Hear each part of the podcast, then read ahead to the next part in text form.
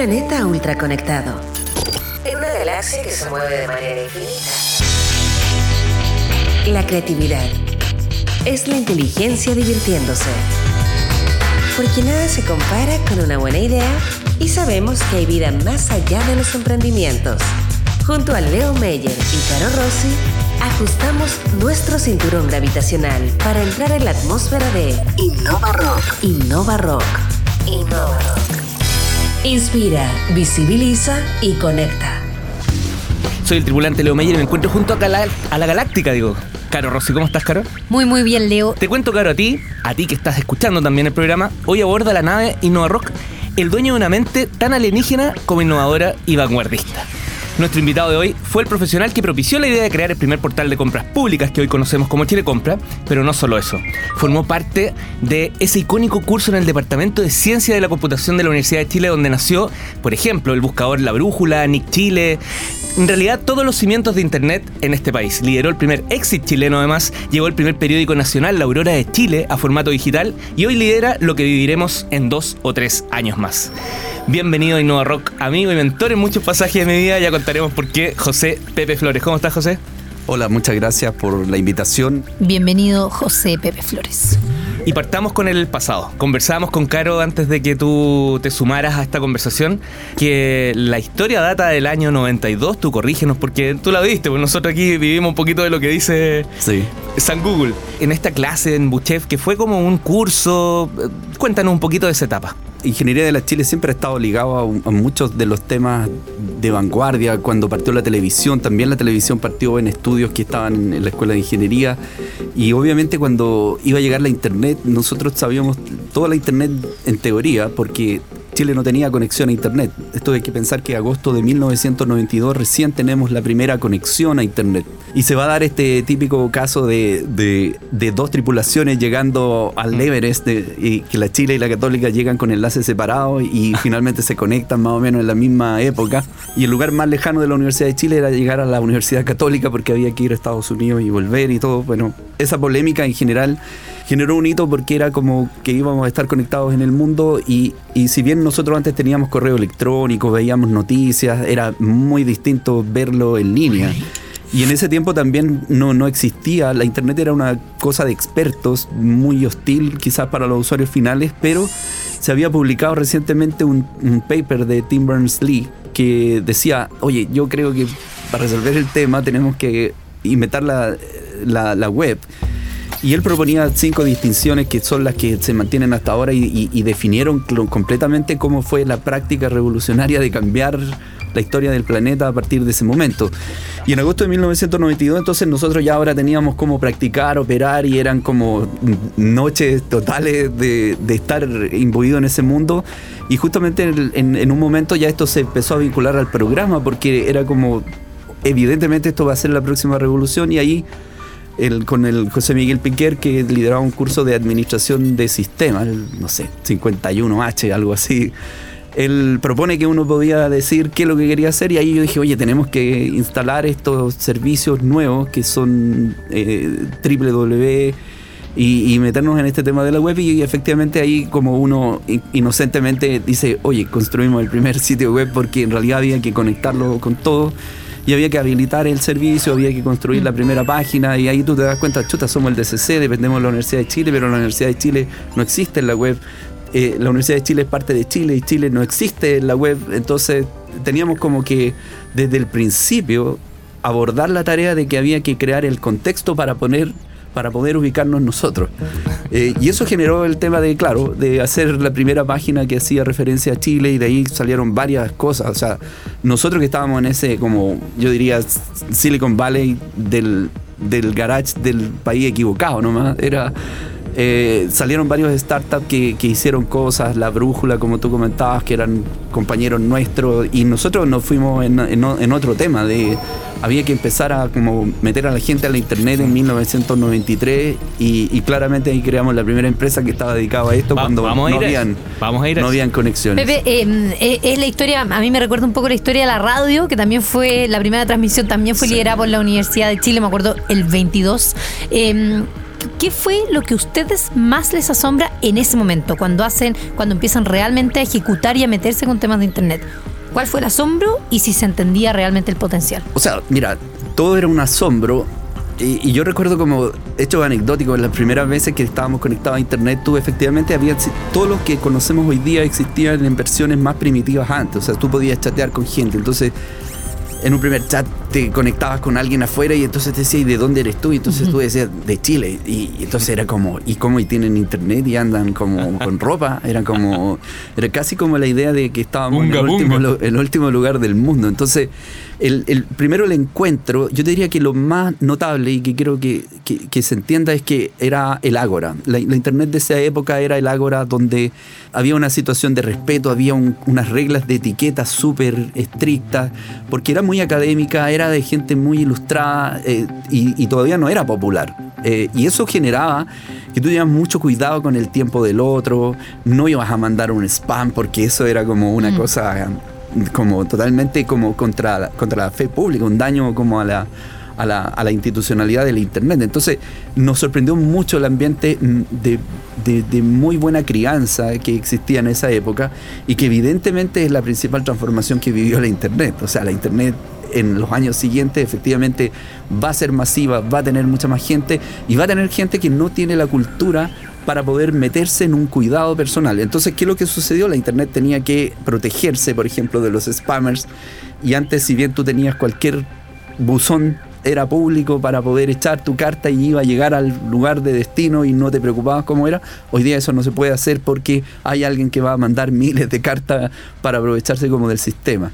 Y yo creo que ese cambio conductual en el fondo es lo que se va viendo, pero en la primera fase es, es muy prístino, es muy fascinante porque todo es nuevo. Y entonces tú empiezas a decir, oye, podríamos hacer unos diarios en Internet. Mm. Ya, y, y, efectivamente ahí nosotros empezamos a trabajar en los primeros diarios uno que se llamó el Chile Information Project, que es el primer diario. Nosotros con esa demo fuimos a hacer después la tercera en internet, y trabajamos primero en el que pasa, y de, ahí vienen todas las cosas de primera vez que, te toca hacer solo porque eres pionero. Del 92 saltamos al 95 y viene esta primera vez como mm. startup. Sí. Ah, pasaste de este descubrimiento, este asombro que preguntaba Caro, y ahora startup. ¿Qué pasa aquí es Tecnonáutica? Bueno, Tecnonáutica siempre me gusta primero recuerdo mucho al grupo y le mando un súper saludo porque siempre como nos definimos como una escuela de gladiadores, ya era como un lugar rudo donde tienes que ser muy techy, eh, dominar mucho tema y, vamos a ir a conquistar el mundo. En el fondo era, yo diría, lo, fascinante de esto, de este equipo de alumnos que además nosotros en ese tiempo yo hacía algunos cursos de cátedra en un, en un curso de proyectos de la universidad y entonces efectivamente el proceso de selección que hacíamos era estos son los más senior, los más capos individuos, entonces a eso los invitábamos a cruzar la calle para ir a una empresa que nosotros íbamos a fundar. Eh, y, nuestra ventaja competitiva en ese tiempo era justamente estar al frente de la escuela nomás. Eh, porque todo lo otro era, era ir a Sanhattan o a otra parte y, y ahí nosotros formamos este equipo de gente que en general hicimos escuela porque básicamente todo lo que teníamos que aprender había que entenderlo, había que diseñarlo, desarrollarlo, implementarlo y, yo creo que nunca tuvimos un límite en eso. Yo, diría que la primera, la fase de la Internet previo al 2000 nunca estuvo limitada por el prejuicio adulto de que esto no se puede hacer. Nosotros siempre creímos en que en general si, si nos proponíamos hacer un banco en línea, íbamos a hacer un banco e hicimos un banco que era el Banco BIF en ese tiempo, o que si queríamos hacer un diario, hacíamos un diario, o si queríamos hacer el, el primer servicio público que nosotros construimos fue ProChile, que era para informar de las exportaciones. Entonces, tú empezabas a darte cuenta de que cualquier cosa que querías la imaginabas y decías, ahora vamos a la implementación y era como, ya, ¿y qué es lo que hay que hacer? Hagámoslo, eh, descubramos cómo se hace. Puntualmente, hablemos en corto, de ahí vamos a mm. ir conversando de el hito de panal.com. Ya. Fue, eh, la, fue efectivamente, primero, ¿qué fue? Y segundo, ¿fue efectivamente la primera venta exit chileno? O... Sí, mira, la, un poco. lo que sucede ahí es que cuando eh, como tú recordabas el tema de la radio, en general, después yo te diría que casi todas las revoluciones tecnológicas ocurren más o menos en la misma estructura. Y hay toda una fase pionera, artesanal, que efectivamente genera la escuela, que luego se industrializa a mayor escala. Entonces, nosotros ya después de un tiempo de, haber hecho lo primero de todo, de repente decía, ¿y ahora qué hacemos? Entonces dijimos, oye, mejor hagamos algo que nosotros sepamos que hay que hacer. Y entonces habíamos tenido una experiencia muy interesante con la gente de Codelco el Teniente, que nos llamó en 1997 y nos dijeron, ¿sabes qué? Eh, que ustedes nos ayuden en un proyecto revolucionario. Y era salir a comprar los insumos de la minería a través de Internet. Y nosotros en realidad, ya cuando todo el mundo pensaba vender esto, quieren comprar, y nosotros enganchamos muy bien y desarrollamos el centro de abastecimiento de Codelco El Teniente en 1997. Y cuando hicimos eso, a Codelco le fue tan bien que en una sola compra se ahorró varios millones de dólares. Salieron y descubrieron pues. que en el fondo había sido uno de los proyectos más exitosos. Eh, y entonces, ¿qué es lo que sucedió? Dijimos, esto hay que hacerlo en el Estado. Perfecto. Y ahí dijimos, hagamos el sistema de compras en Chile y ahí pues, evidentemente todo nuestro equipo se metió en el tema, ahí nos asociamos con la gente de Invertec, que eran una consultora de, de políticas públicas, y participó también la Telefónica. Y entonces cuando empezamos a desarrollar el proyecto, el tema era la incredulidad, porque tú decías, no, oye, pero no, no, no, no va a funcionar que nosotros creemos un registro de proveedores porque hmm. eh, hay una limitación legal. Entonces nosotros dijimos, bueno, pero pongámosle directorio de oferentes.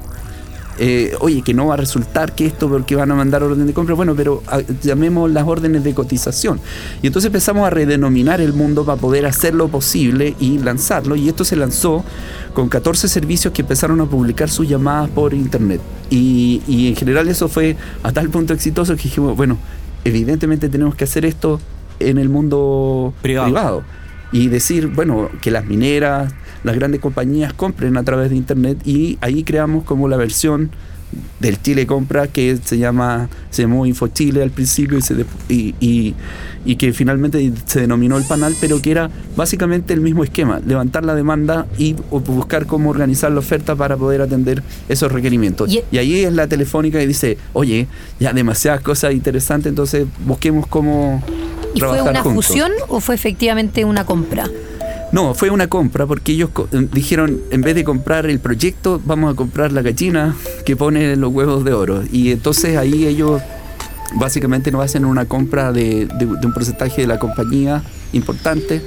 Y ahí la Telefónica toma el control de nuestra compañía y, se produce ese intercambio cultural entre la Big Corp y nosotros. En, esa, en ese exit es que no sé si fue exit, porque si compran un porcentaje y no total no es un exit. En ese no exit, Pero, No, pregunta por eso. Después van a, no, después van a comprar, todo. Súper interesante el modelo, porque antes no se usaba. Sí. Por eso te pregunto. No, después van a comprar todo y es, la primera vez que, en el fondo ocurre eso. como inversionista, que nadie lo hacía. Sí. Claramente. Y, bueno, y nosotros tenemos otros inversionistas ángeles que llegaron antes, antes que la telefónica. Entonces ahí hay un, había un modelo de cómo hacerlo. Y, y bueno, yo en el fondo ahí tengo todos mis sentimientos encontrados porque ese es un momento muy clave de la historia, pero no era el final de la historia que yo quería en realidad. El, siempre fue el tema de cómo hacer un laboratorio de innovación avanzado desde Chile para abordar los temas de Latinoamérica. Una tripulación que genera contenidos. Viajas en la nave Innova Rock. Soy Leo Meyer y junto a Carlos Reyes estamos cruzando el espacio sideral a través de esta nave Innova Rock junto al socio de Newtenberg Publicaciones Digitales y cofundador de la organización Juégame, José Pepe Flores. Ya vamos a entrar en el detalle, Pepe, de qué es cada una de estas áreas, pero me quiero quedar con que hoy el concepto de CEO está como que en LinkedIn. Todos son CEO de algo. ¿ah? Pues, Algunos de verdad, otros no tanto, pero lo interesante es que te pregunto a ti, Caro, ¿quién crees tú que impulsó el sitio web CEO.cl? Mm, no sé, Pepe. Oye, a propósito de eso, hay un audio que va a contextualizar mi pregunta. Hola, ¿cómo están? Soy Roberto Cami, fundador de Map City y autor del libro Piensa al revés. En el año 2000 el ecosistema emprendedor estaba muy, muy incipiente. Éramos muy pocos los que estábamos desarrollando empresas tecnológicas basadas en el mundo de Internet y se habían establecido algunos puntos de encuentro tradicionales como los cybercafés. Había uno en la zona del golf, recuerdo que era muy, muy popular, donde se unían en un espacio físico inversionistas, emprendedores, líderes del mundo de la tecnología a conversar, a aprender, eh, grandes recuerdos de la primera oleada de emprendimiento eh, antes de la explosión de la burbuja. Las conexiones del módulo fueron destruidas. Tendremos que usar el control manual. Roberto te mandó muchísimos saludos. Eh, conversábamos cómo eran los CEO en ese tiempo. Y te lo pregunto al aire, ¿cómo eran los CEO en ese, en ese tiempo? ¿Ah? 2000. Bueno, tú en ese tiempo tratabas de aparentar que tenías más edad y experiencia que la que reflejaba tu rostro imperve. Y, y- efectivamente, bueno, con el, en el tiempo de, Roberto y estos primeros años, en realidad tú entendías de que el emprender era una, era una salida de desarrollo distinta de la que había visto uno en la universidad, donde en realidad todavía existía la idea de que iba a trabajar en una empresa por 20 o 30 años.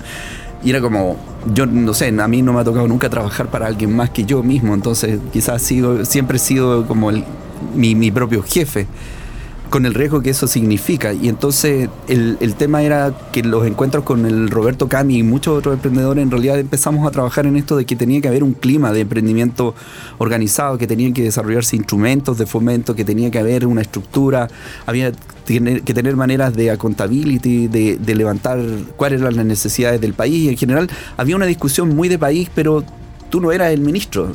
Había una cosa de discutir sobre lo que queríamos hacer, pero no era la gran compañía y, en general yo creo que en ese tiempo se dio un espacio de colaboración súper potente que empezó a permitir que intercambiáramos aprendizaje.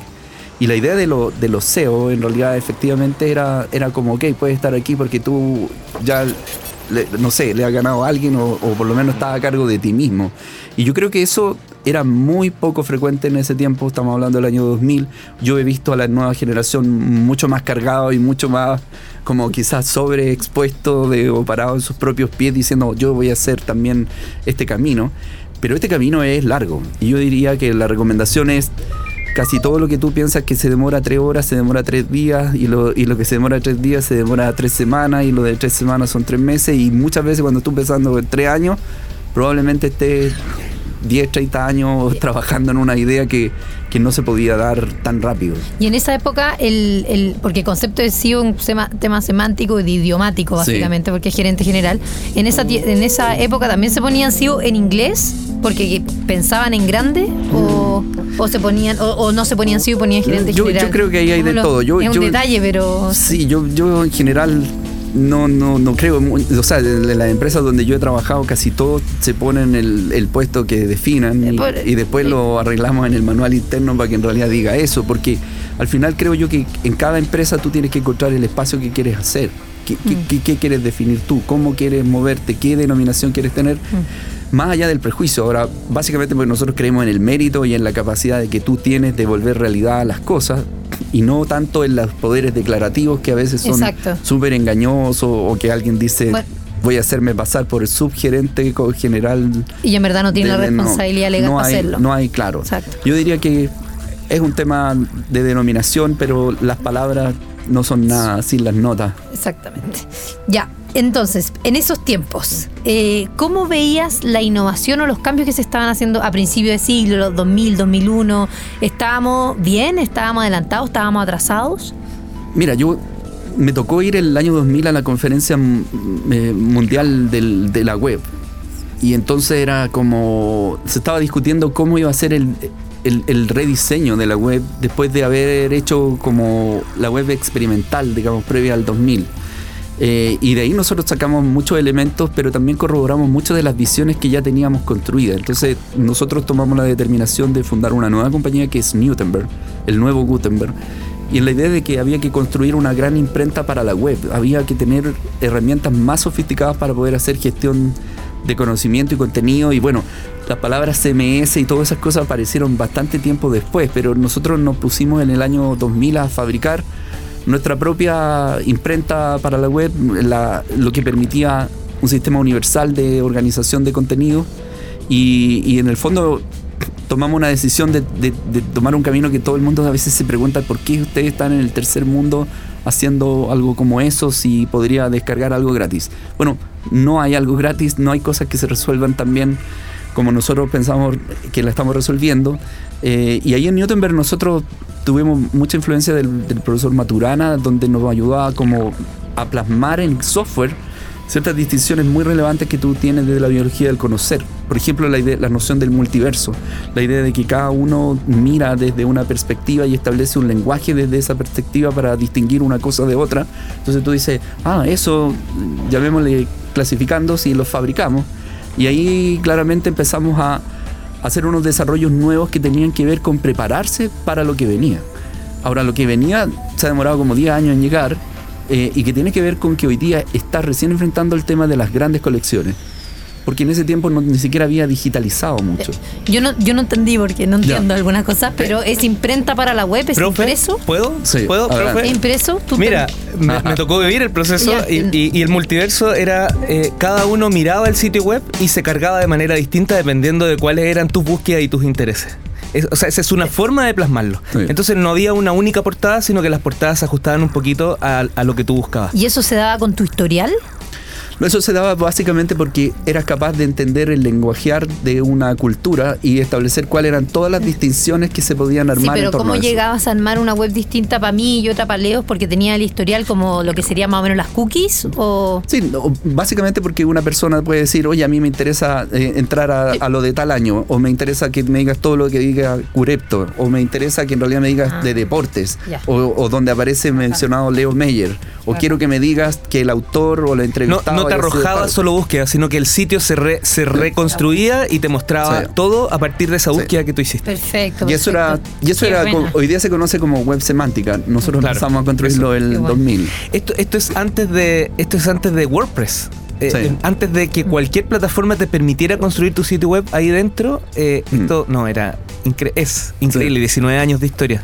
Claro, bueno, llevamos 19 años de historia y hoy día en realidad es bien, bien interesante porque estamos abordando quizá el desafío más emblemático que hoy día tenemos después de haber partido con la Aurora de Chile en Internet, que también fue como muy clave para Newtenberg, era como, hagamos el primer impreso de Chile. Y entonces, cuando tú lees las editoriales de Camilo Enrique, tú, tú te das cuenta un poco que estamos en. Son los mismos problemas de hace 200 años, solo que las circunstancias tecnológicas son diferentes. Pero en ese tiempo ya era un desafío la educación, ya era un desafío el, plan de gobierno, cómo tenía que ser, en torno a los frutales, los minerales y, y los metales. Y entonces tú decías, chuta, eso es lo mismo 200 años después. Entonces te empiezas a dar cuenta de que en realidad la, la posibilidad de rescatar la historia te puede dar una enseñanza sobre quién eres tú.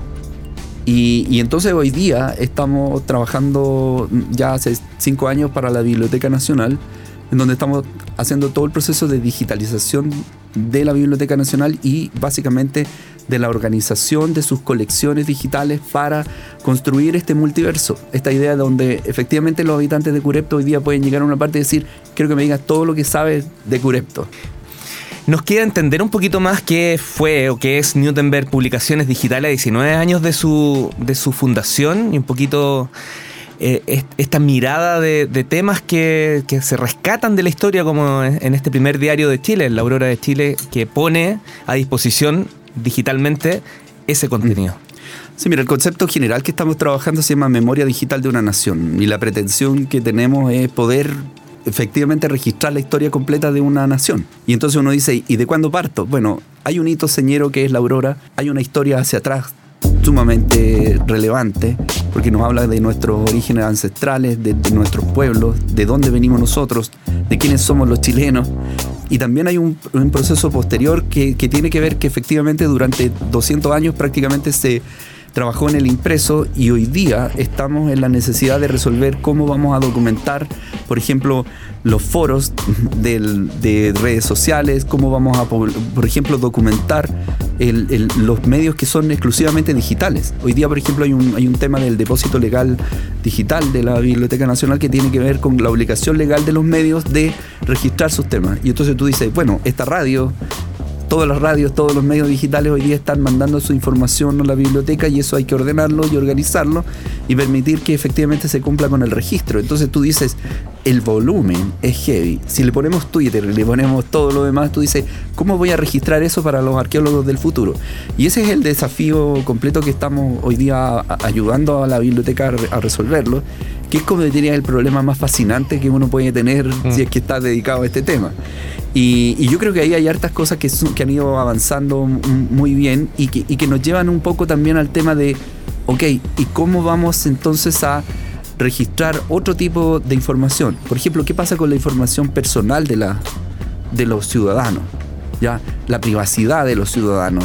¿Cuánto de lo que sabemos de ti está registrado ya? Y entonces hoy día, que eso es un problema que ninguno de nosotros está consciente de ese tema. Yo, yo en realidad la única recomendación que le doy a la gente es entienda de que todo lo que usted haga a través de su teléfono, publique en internet y todo, es público. público. Entonces, y muévase entonces cumpliendo cierta ética para que no vaya a ser expuesto en, en algún enredo. Y ahí nos llegó el tema de que en general nosotros tenemos una especialización también importante en términos técnicos legales. Entonces, eh, hoy día estamos haciendo análisis de jurisprudencia, por ejemplo, de, de- de temas entonces legales. Y, y ahí, claro, llega a un tema de, de cómo, por ejemplo, hoy día los servicios públicos recogen información por sus procesos de fiscalización. Y entonces uno dice, ¿qué pasa cuando una superintendencia como la de Seguridad Social dice, yo fiscalizo a un montón de instituciones y, y- y he obtenido finalmente mucha información? Pepe, y con el trabajo con ciudadanos. el Estado, eh, que, que es justamente lo que estás comentando, ¿cómo funciona el trabajo con el Estado o con el gobierno? Eh, ¿Has tenido años de práctica en el fondo de trabajo con ellos? ¿Es más, ¿Están más abierto a manejar estos temas digitales? ¿Están menos abiertos? ¿Cuál ha sido tu experiencia? Sí. Bueno, yo pienso que tanto completamente abierto. O sea, en el fondo, lo que pasa es que mi perspectiva del tema, como yo llegué antes, Sí. a veces, a veces yo soy el, el que a veces tiene más, como un- conoce la, la historia un poquito de más atrás. Entonces, cuando tú vas digiriendo todo el proceso tecnológico de a poco, no, no, no te sorprende mucho cada día, pero sí te sorprende cuando puedes ver la perspectiva de la huella que, que- que ha pasado. Entonces, lo que sucede hoy día es que efectivamente todo el aparato público está en un proceso de transformación digital total y eso es, hay que impulsar. El tema es cómo adquieres la responsabilidad, por ejemplo, para la administración de los datos. Y yo te contaba que una cosa muy interesante que, que en el fondo, así como uno fue señero 30 años atrás, en realidad hoy día hay un, hay un tema muy señero que lanzamos el año pasado, que la Superintendencia de Seguridad Social decidió devolverle a cada ciudadano la información que conocía de él. Mm, Este es suceso. Suceso.cl. Tú vas a mi portal, si tienes clave única, puedes acceder y ellos te van a entregar todo lo que han recolectado de ti en todo este tiempo. Por- Tus licencias médicas, si has tenido accidentes del trabajo. Tuvimos el invitado Carolina de Gobierno Digital, ¿te acuerdas que nos contaba? Sí, sí, pero no había hecho el link que era suceso. Sí, claro. Bueno, nosotros tuvimos Lo ahí. voy a buscar, me voy a meter para ver. Estuvimos ahí de nuevo. Qué Eh, bueno. bueno, y eso tiene que ver con que tú buscas proyectos que sean innovadores. O sea, nuestro trabajo siempre tiene que ver con alguien que quiere ir más adelante y que quiere hacer innovación. Y ellos nos hicieron una invitación fascinante, un grupo súper potente también. Y entonces nosotros eh, quisimos estar a la altura, a la altura del desafío. Y, y eso abre paso en- en un poco el tema de, de, ok, ¿cómo lo hago ahora en todos los aparatos, en todo el sistema público? ¿Cómo tú puedes devolver al ciudadano toda su información? Y creo que ahí hay incluso ahora una iniciativa legal que me parece muy bien en modernización, que tiene que ver con que antes las instituciones tenían problemas para compartir información, pero ahora tú se la entregas al ciudadano y el ciudadano la endosa a otra institución, por lo tanto en realidad no tienes que hacer convenio y es una cosa Ahora, el devolver esa información tiene que ver con para que, uno esté informado de que esa información que ellos tienen esa información mía, no significa que me están devolviendo la información y ellos jamás van a poder ocupar hacer uso de esa información. O sea, al final una, una vez que la información está en la web ya está y es pública Claro, y pero, pero ya esa fue. información es privada, o sea, lo- se le entrega privadamente a cada Sí, ciudadano. pero el en- en Estado la tiene Claro, y ahí es donde tú dices, esa información efectivamente te permite hacer mejores políticas públicas, porque después viene el tema de los análisis de datos, viene el tema de, de evaluar, por ejemplo, que si modifica una ley, qué es lo que sucede después en términos del impacto en el comportamiento conductual de la población. Entonces todo eso es parte de una retroalimentación más sistémica en que yo creo mucho más en... Porque hay como dos líneas de pensamiento en. Los que quieren como proteger la privacidad total a toda costa y yo que en realidad digo, esa batalla ya está perdida, entonces si no va a haber privacidad para mí, que no haya para nadie. Claro. Y eso significa que las empresas no tienen privacidad en los actos públicos que hacen, las personas no tienen privacidad en los actos públicos que llevan, y sí tienen privacidad en los ámbitos de la intimidad y todo que no tiene para qué ventilarse en ninguna parte. Mm. Pero tus actos públicos, el que tú preguntes algo, el que hagas una declaración, el que hagas una consulta por transparencia, todo eso son elementos sí, de, claro. de- de información donde tú haces un acto, una, eh, una actuación como ciudadano ante algún organismo del Estado y, y en el fondo yo creo que todo eso debe ser público. Cuando tú, tú dices, si lo aplico a las personas jurídicas, significa que tú podrías saber que una empresa, no sé, pagó una factura a alguien y en realidad eso se debería saber. Porque yo creo en una sociedad que va a tener, que es preferible que adopte la idea de transparencia total. ¿Y los sueldos, por ejemplo? Yo estoy a favor que se, Hoy sean día todos son transparentes. públicos. Hoy día son públicos. Los del Estado. Los del Pero Estado. los privados. Los privados no. Ahora podría ser, yo no digo por qué no, Mm. no tienes nada malo que ocultar, tampoco hay algo malo con que alguien gane Exacto. muchísimo, muchísimo, muchísimo. En el fondo el, el tema es más bien cómo esa información ayuda a construir una mejor sociedad y ahí sí que creo que cuando están los datos hay transparencia y se puede decidir en base a información mucho más concreta y, y- y certera. Hemos construido una red de contenidos para mantenerte informado, para entretenerte, para apasionarte, para hacerte pensar. Vas a bordo de la nave Innova Rock. Pepe, estamos hablando sobre la privacidad de los datos y el manejo. Entonces tengo dos preguntas. Primero, eh, comentaste sobre la existencia de esta ley donde todos los medios de comunicación deben por obligación poner sus contenidos en la Biblioteca Nacional. ¿Y eso, eso qué significa en la práctica? ¿Que quedan alojados ahí y esa data pertenece al Estado de Chile, pertenece a la biblioteca, no pertenece? Mira, la, la biblioteca tiene una obligación legal desde que se fundó, que es Ya. preservar el- todas las manifestaciones culturales del, del- de, de lo- digamos, de, la, de los ciudadanos chilenos en un registro. En, en un tiempo, cuando partió la, la manifestación cultural, tenía un soporte tecnológico que era el libro, era la revista, era un folleto, la fotografía, que en general fueron los primeros formas de plasmar digamos, el acervo cultural de, de- de un país. Y ellos fueron efectivamente diseñando todos los mecanismos para guardar eso. Y nace entonces el depósito legal. Es una obligación que tienen, que partió con los medios impresos porque... Eso lo conocía, claro, que están todos ahí. No sabía que a nivel digital Claro. también existía. Exactamente. Entonces hoy día el depósito legal es una, una cosa llevan ellos mm, 200 años Haciéndolo, resolviendo claro. eso. Y efectivamente crean un registro que es un fondo. Se abre un fondo del Mercurio, de la Tercera, los clásicos, digamos, diarios, el Fortín Mapocho. Y todos van guardando eh, un, todo, diariamente porque las imprentas en, el- en algunos casos tienen la obligación legal de mandar, por ejemplo, copias de los libros o copias de los impresos. La, lo pregunto porque en el mundo digital justamente la data es lo que tiene, lo que le da valor a cierta empresa, entonces los medios digitales también es la data y ese control de la misma lo que hace que valgan o no en el mercado. Eh, eh, bueno, y ahí lo que te pasa es que cuando uno dice irrumpe la internet, entonces tú dices, ¿y tuve que cambiar la ley de la Mm. Biblioteca Nacional? Bueno, en general yo digo que las leyes matrices que están bien hechas no las tienes que cambiar por una irrupción tecnológica, sino que lo que tienes que hacer es entender que el soporte tecnológico de lo que tú haces es otro, pero la función sigue siendo la misma. Y por lo tanto hoy día los medios digitales tienen una obligación de depositar su página, su audio en, eh, en estos en este depósito legal digital y que, y que obviamente tiene otras características, pero parte digitalmente y se deposita digitalmente y ahí es súper fascinante porque efectivamente tú vas viendo cómo se van acumulando. Eh, acabamos de trabajar en un proyecto de, de modernización de una parte de ese desafío que es bastante intenso y hoy día efectivamente la biblioteca tiene memoria de todos los medios por lo menos de una parte importante que están oficializados porque para ser medio Perfecto. oficial en Chile tienes que hacer depósito. De hecho, Caro, en ese concepto, eh, cuando aparecen los medios digitales, una forma de impulsar su modelo económico cuando no lo tenían era justamente Mm. la publicación de avisos legales. Sí. Y un requisito que tú tenías que tener como medio de comunicación para publicar tu aviso legal era estar dentro de la Biblioteca Nacional. Entonces empujó a que también los diarios digitales, y en realidad todo lo digital, pero ahí Mm. ¿Qué vamos a hablar de audio digital? O sea, con suerte teníamos medios digitales, o sea, lo escrito estaba solo siendo en Mm. internet, pero también escrito. Tú tenías que entregar un CD todos los días eh, y, y tuvo todo un cambio importante porque incluso Chile Compra tuvo que abrir y licitar la posibilidad de que medios como El Mostrador, que fue icónico, La Nación, gracias a eso yo creo que tuvo un tiempo más de vida, eh, pudieron postular y, y lo que dices tú, la ley se adaptó e interpretó este nuevo concepto para un beneficio de muchos, de toda una industria básicamente. Claro, ya, qué interesante, no tenía idea del el- el- a mi tema es el manejo de esos datos que al final pasan también a ser Claro, del el Estado, por lo tanto tema- uno pierde poder de negociación. El tema es que tú los entregas, los medios de comunicación, y ahí están.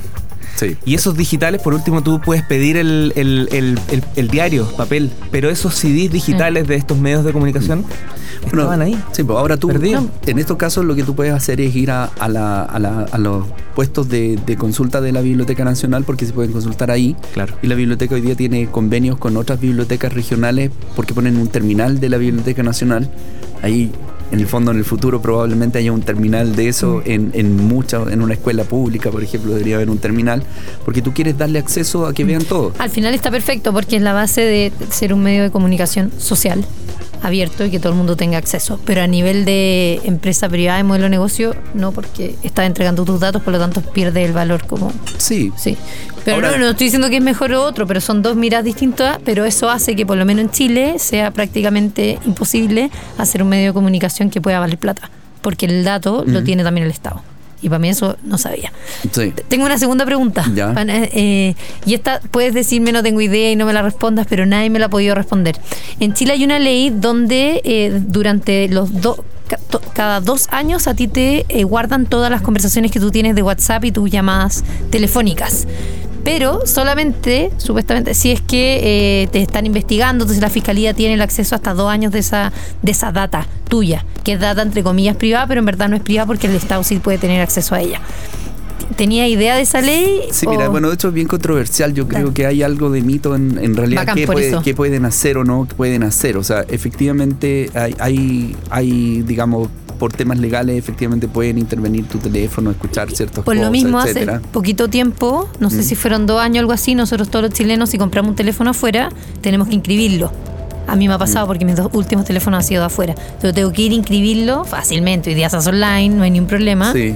Pero eh, no sé si tiene información sobre eso. Mira, no, yo no tengo mayor detalle sobre eso, solo diría de que en realidad hay cosas, bueno, habían cosas mitológicas como, como la operación, eh, digamos, huracán o, o del, Ya. del- del profesor Smith, que era un fraude haciendo, inventando textos que intercambiaban los mapuches. O sea, claramente hemos llegado a niveles de, de manejo de información tan errático y, y que dañan la fe pública. O sea, yo te diría que ese caso es particularmente doloroso y triste porque efectivamente la incompetencia y la, y la, y la mediocridad de los métodos policiales los llevaron a tener que inventar eh, información que incluso no existía y obviamente después juegan con la credibilidad del- de los temas porque en general una conversación en WhatsApp está, está cifrada, pero si tú tienes tu teléfono abierto, todo el mundo va a poder ver qué es lo que tiene ahí. Entonces a veces hay métodos mucho más fáciles para poder resolver eso, pero volvería a lo anterior. En la medida que tú operas en la coherencia de, digamos, de las reglas básicas de- y de una ética básica ciudadana, tú no tienes ningún problema que ni que te filmen, ni que te copien, ni que te hagan nada, ni que te intervengan en ningún tema. Entonces, yo siempre que escribo un mail que sé que es privado, yo siempre estoy pensando que alguien puede en realidad Yo mirarlo. soy igual. Y, no, eso. y por lo tanto lo que tú Pero haces final- es, es filtrar antes de escribir. Eh, porque en el fondo, y, y bueno, y si no tiene, y bueno, no, tienes necesidad de escribir, de escribir algo o- oculto. Yo, yo en general soy bien activo en, en- en- en redes sociales, pero siempre escribo Mm. eh, todo sin, más bien cuidando en el fondo las reglas de, de etiqueta que aprendí cuando recién partí en este Exacto. mundo. Fin.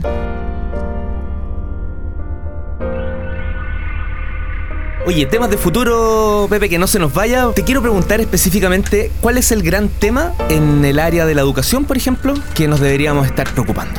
Mira, la educación es, es lo esencial. O sea, recordábamos lo de la Aurora. Cuando, cuando nacen la Aurora, 1812, ellos toman tres, tres instituciones importantes, nacen ahí. La Biblioteca Nacional porque había que tener memoria, el Congreso Nacional porque había que armar las propias leyes en base a lo que nosotros creíamos.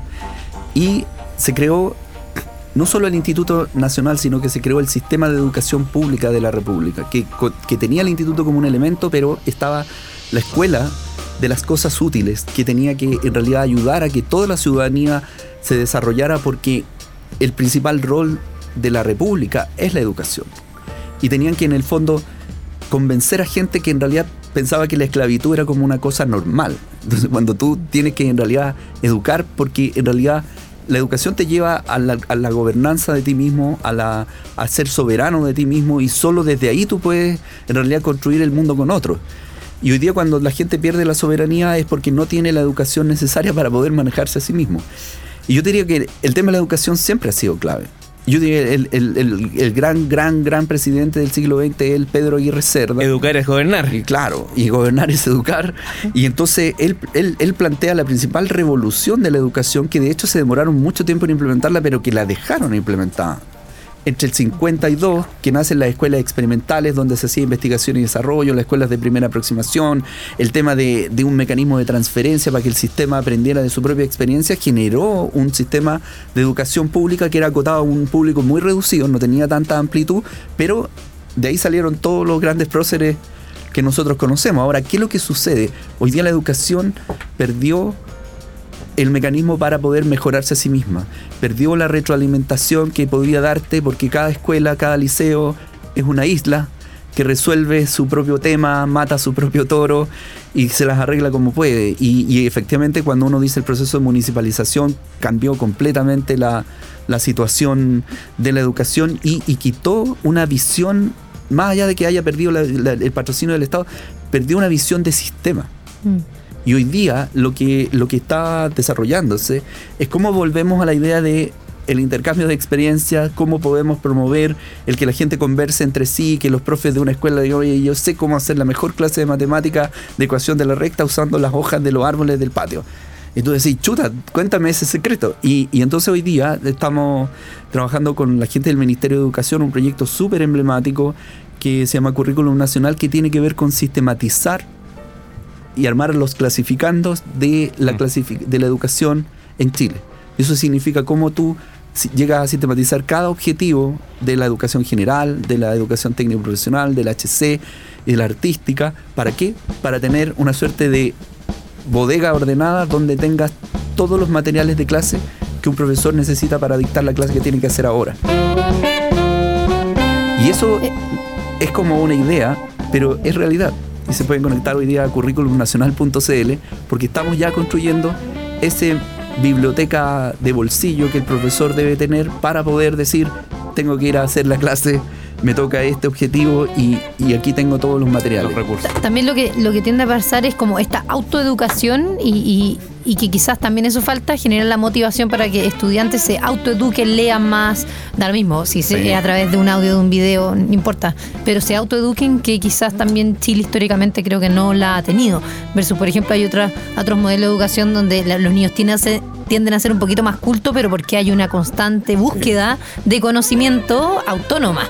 Claramente. Eh, ya, y dicho eso, quizás cuáles son para ti las herramientas del futuro que van a ayudar para que podamos autoeducarnos Mira, y estar siempre, siempre eh, aprendiendo. Bueno, el, el, el, aprendizaje permanente tiene que ser una actitud y el, y el punto es que nosotros lo que hemos notado es que los niños están hoy día a veces apagados. ¿ya? Es como si tuviera un, un auto con un motor potente, pero el motor de partida no está funcionando.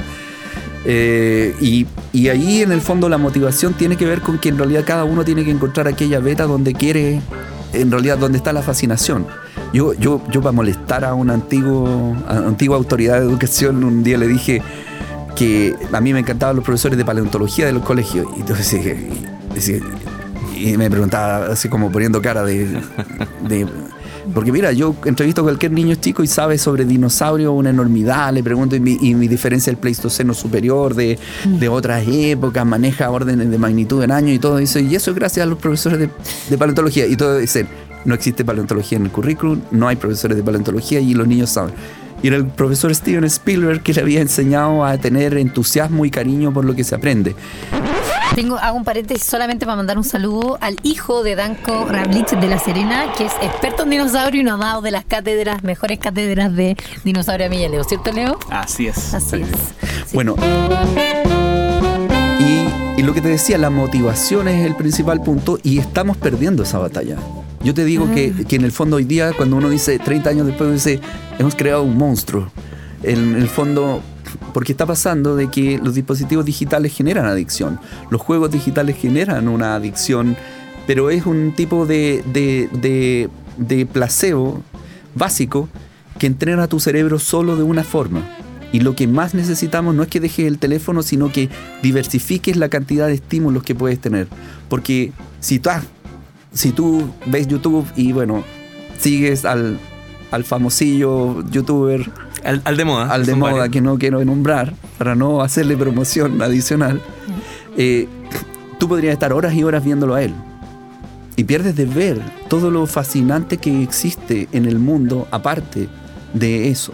Entonces cuando tú haces mono, monoestímulo, cuando es como, como si comieras papas fritas con ketchup todo el día, ok, y todos los días de tu vida, ok, hay en la diversidad de estímulos posibles del mundo Claro, hay una pero tiene que ver con el contenido en el fondo, no con la forma, porque yo puedo Sí. pasar viendo, puedo tener un niño de 12 años que le encantan los TED Talk y pasa viendo 14 charlas todos los días Sí. y aprende el tema o, Exactamente. o lee o está suscrito a 40 blogs de ciencia y lee 42 artículos al mes, o sea, como que al Exactamente. final es No, por dónde y ahí, guiarlo. Ya, claro, y ahí hay cómo guiarlo. Y el tema es diversidad. ¿Por Sí. qué? Porque la medida que tú no practicas, por ejemplo, la lectura, que uno dice, oye, pero claro, no, los niños ahora no necesitan leer. Sí, claro, pero ah, llevamos siete años consecutivos cayendo en la comprensión lectora de segundo medio. Y es porque en realidad el que tiene que enfrentar un texto de dos páginas dice, ay, es que me duele cuando leo, ¿entiendes? No, no hay una salida. Tú tienes que tener ese entrenamiento para que no te duela cuando tengas que hacer abdominales y lanzarte el tema. Y todo esto, yo creo que el gran motor de partida, y, y tiene que ver un poco con lo que hacemos de Juégame, es que la educación para qué sirve. ¿Por qué tengo que estudiar? ¿Por qué tengo que convencer a mi hijo de que tiene que ir al colegio todos los días? Entonces, las antiguas respuestas de, no, es que los que estudian les va bien y todo, dice, pero, pero mira, los futbolistas no estudiaron y les va mucho mejor que a ti. Entonces uno dice, ya, el punto es que la educación tiene que tener un sentido y nosotros planteamos que el sentido principal de la educación en este momento tiene que ser transformar a las escuelas en las organizaciones más sustentables del territorio. Si logramos que los niños hagan sustentable su escuela, entonces tenemos serias posibilidades de que cuando salgan arreglen la media embarrada que tenemos nosotros los adultos. Y eso es un reconocimiento de honestidad ante la nueva generación.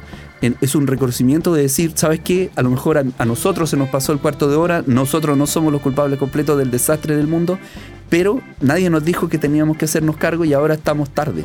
Ellos van a partir con una con una- con un déficit súper importante, pero yo tengo clara convencimiento de que si nosotros logramos que los niños empiecen a participar de la cultura de la sustentabilidad, tenemos serias posibilidades de que el planeta revierta su deterioro y efectivamente logremos llegar a la- todas las películas de ciencia ficción que vienen por delante.